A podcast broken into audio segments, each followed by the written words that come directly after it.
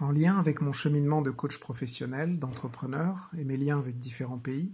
je partage sur le vif des idées, des outils qui sont autant de pistes à prendre ou à laisser. Se connaître, comprendre nos relations aux autres, expérimenter des nouvelles perspectives sur le monde, dans une optique de... Aujourd'hui, j'avais un peu envie de me faire plaisir et surtout de commencer à défricher un thème qui m'est cher et sur lequel je travaille depuis un petit bout de temps, avec, toujours avec cet axe euh, coaching, de pas apporter des réponses, mais plutôt de poser des questions pertinentes et, et de réfléchir.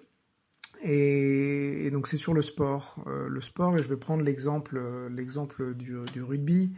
euh, qui parlera, je pense, même aux non-sportifs ou ceux qui ne sont pas intéressés par le, sport professionnel à la télé.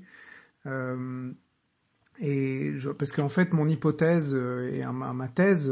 que, que je fais sur le sport, c'est j'ai l'impression que nous avons tendance collectivement à sous-estimer un peu euh, la valeur, les leçons qu'on peut en tirer en termes de science des organisations, en termes de management. J'ai un peu l'impression, et donc c'est mon, hypothèse, hein, ma, mon opinion, mais que, que les entraîneurs et entraîneuses sont, sont vus comme des meneurs d'hommes et de femmes euh, ou comme des techniciens, quoi, qui sont, qui sont, qui travaillent vraiment sur la partie euh, technique du sport. Et je, je pense que c'est beaucoup plus, qu'il y a beaucoup plus de choses et qu'on pourrait euh, dans la société, euh, dans les entreprises, euh, dans les associations, utiliser un petit peu ce, tout, toute cette, cette manne d'informations et d'expériences, d'expérimentation que le sport génère, notamment le sport professionnel.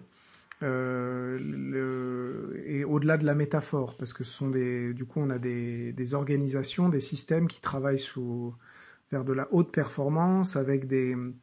avec des, moments de stress très très très importants. je sais qu'il y a des sujets que j'évoquerai dans d'autres euh, messages vocaux, comme la récupération, la visualisation de l'effort, qui sont qui sont des choses très importantes. Par exemple, au rugby. Donc, pour commencer sur le sujet, je sais que beaucoup expliquent que c'est pas sur les intensités de travail physique, mais c'est parce qu'ils sont déjà ils arrivent à pousser ça très fort en évitant les blessures mais c'est sur la qualité de la récupération que, que les meilleurs euh, les meilleurs staffs de préparation euh, font la différence. Donc aujourd'hui, comme exemple, en fait, je voulais faire le lien sur euh, l'aspect psychologique et notamment sur la saison 2021, 2020-2021, avec La Rochelle, donc qui est une équipe très bonne depuis quelques années, mais qui n'est pas parmi les équipes historiquement majeures euh, du, rugby au niveau européen, qui est arrivé en finale de la Coupe d'Europe et en finale du championnat de France, qui est réputé pour être euh, dans les deux meilleurs championnats euh, d'Europe. et donc c'est une performance exceptionnelle, mais ils ont perdu à chaque fois en finale. Et ce que j'ai trouvé très intéressant, je commençais à porter attention sur le, coach, le, coach Ronan O'Gara de, de La Rochelle, avec une attitude où j'ai vu, en fait, j'ai eu accès à, pas mal d'émissions qu'il fait. En fait, il commande tous ses matchs sur la télé irlandaise, euh, parce qu'il est irlandais, et donc tous ses matchs, euh, enfin peut-être pas tous ses matchs, mais certains de ses matchs de La Rochelle en France, il les commande dans sa langue natale euh, en Irlande.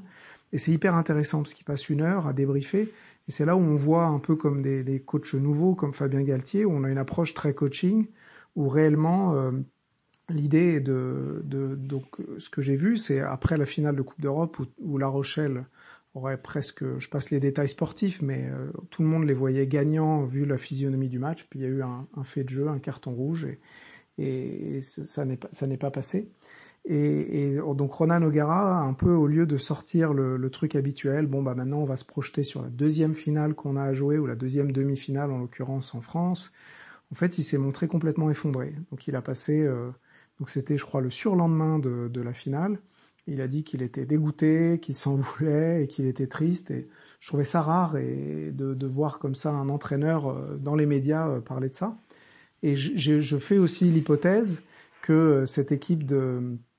de La Rochelle a une très grande maturité psychologique et on retrouve ça un petit peu comme dans le coaching ou ce que, ce que moi je fais dans les accompagnements,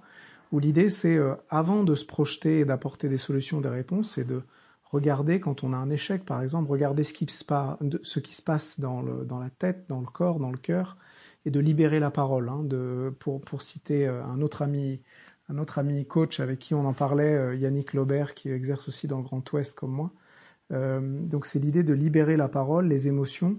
de s'écouter, de partager. Je pense que l'équipe de La Rochelle ce qui leur a permis de se qualifier après pour la deuxième finale, ce qui est exceptionnel à ce niveau-là, même s'ils ont perdu ensuite. Et ce que tout le monde regarde, tout le monde regarde la défaite. Je pense que se remobiliser après une telle défaite, ça a été, euh, encore une fois, c'est une hypothèse, mais de passer beaucoup de temps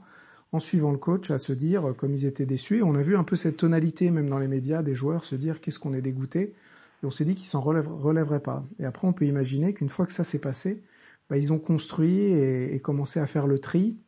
et après se projeter sur euh, ce qu'ils veulent faire et, ce qu'ils veulent pas faire. Et donc j'imagine que l'an prochain, euh, on, aura probablement des bonnes surprises de cette équipe euh, parce que parce qu'en tout cas au niveau du management, il y a des choses très ambitieuses et qui sortent un petit peu des, des sentiers battus sur sur le sport. Donc voilà, je voulais mettre en tout cas le focus aujourd'hui sur cette idée de avant de se projeter. Euh, d'ailleurs, il y avait un peu un effet miroir avec euh, avec Deschamps euh, après la, Coupe du Monde, où là, je ferai l'hypothèse pour faire Nostradamus que que je, je, je me dis qu'alors que ça a l'air d'être un grand coach, que ça va peut-être pas si bien se passer parce que lui, tout de suite, au lieu de de digérer la défaite, je crois que le soir même de la défaite à l'Euro, il disait il faut se projeter maintenant vers la Coupe du Monde.